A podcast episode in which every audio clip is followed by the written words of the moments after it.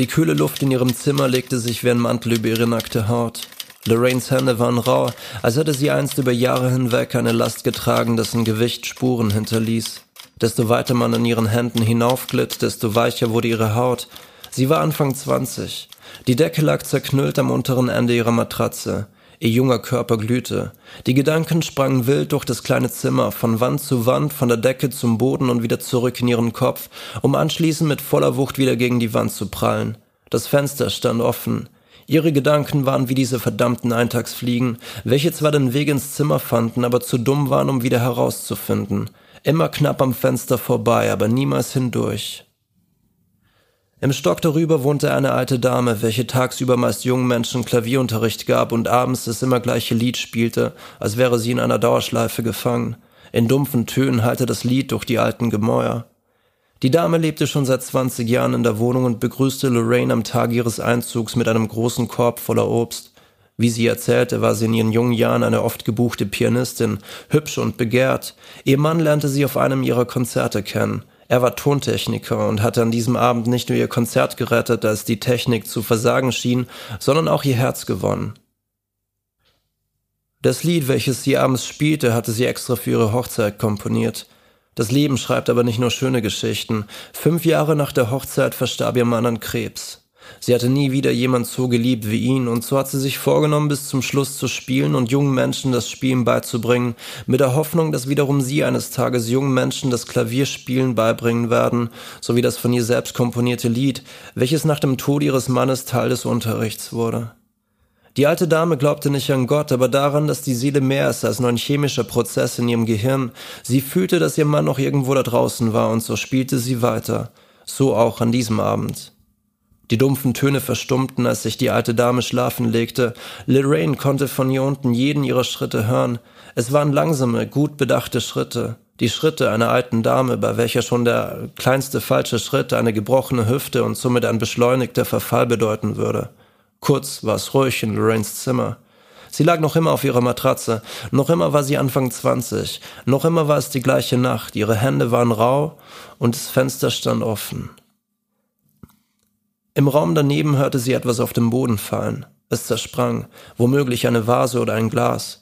Das laute Stöhnen und das Quietschen des Bettes ihrer Nachbarn hatte etwas Meditatives und doch Unangenehmes. Es fühlte sich verboten an, ihnen zuzuhören, aber sie ließen ihr keine andere Wahl. Das junge Pärchen ist vor zwei Monaten frisch eingezogen und verbrachte die Nächte meist feiernd in irgendwelchen Clubs.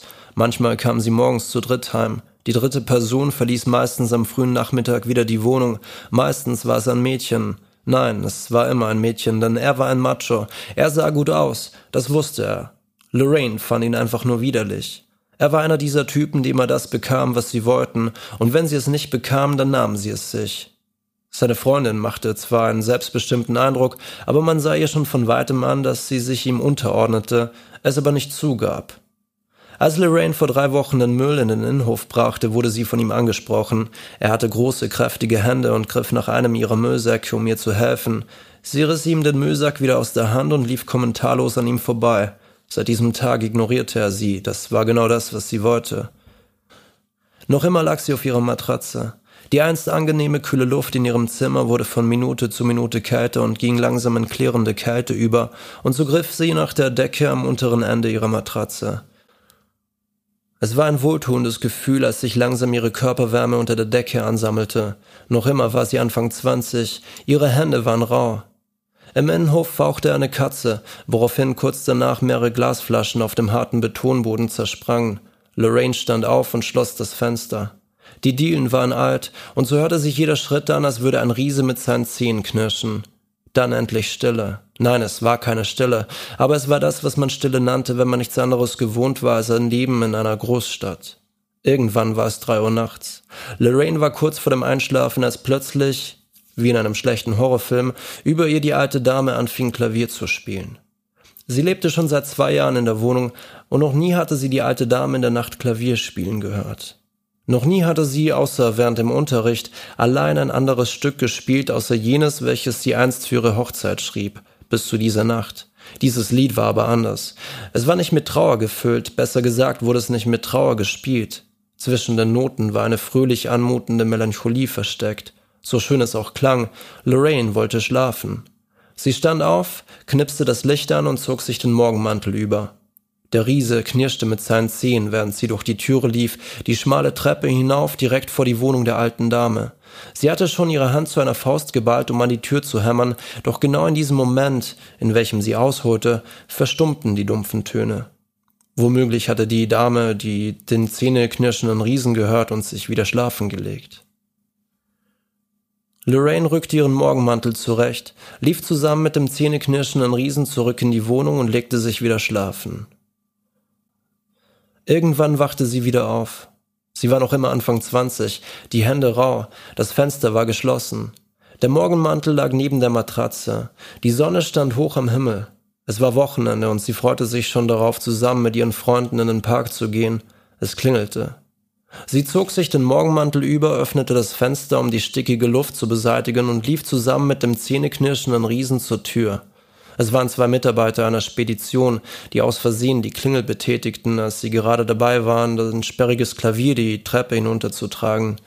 Die Beine fehlten, sowie der obere Flügel und ein Teil des Rumpfes. Anders wäre es gar nicht möglich gewesen, dieses Ungetüm aus der Wohnung zu bekommen. Noch nie hörte sie den Riesen so laut mit seinen Zähnen knirschen. Die Mitarbeiter der Spedition entschuldigten sich und stellten das Klavier kurz auf den alten Dielen ab, um zu verschnaufen.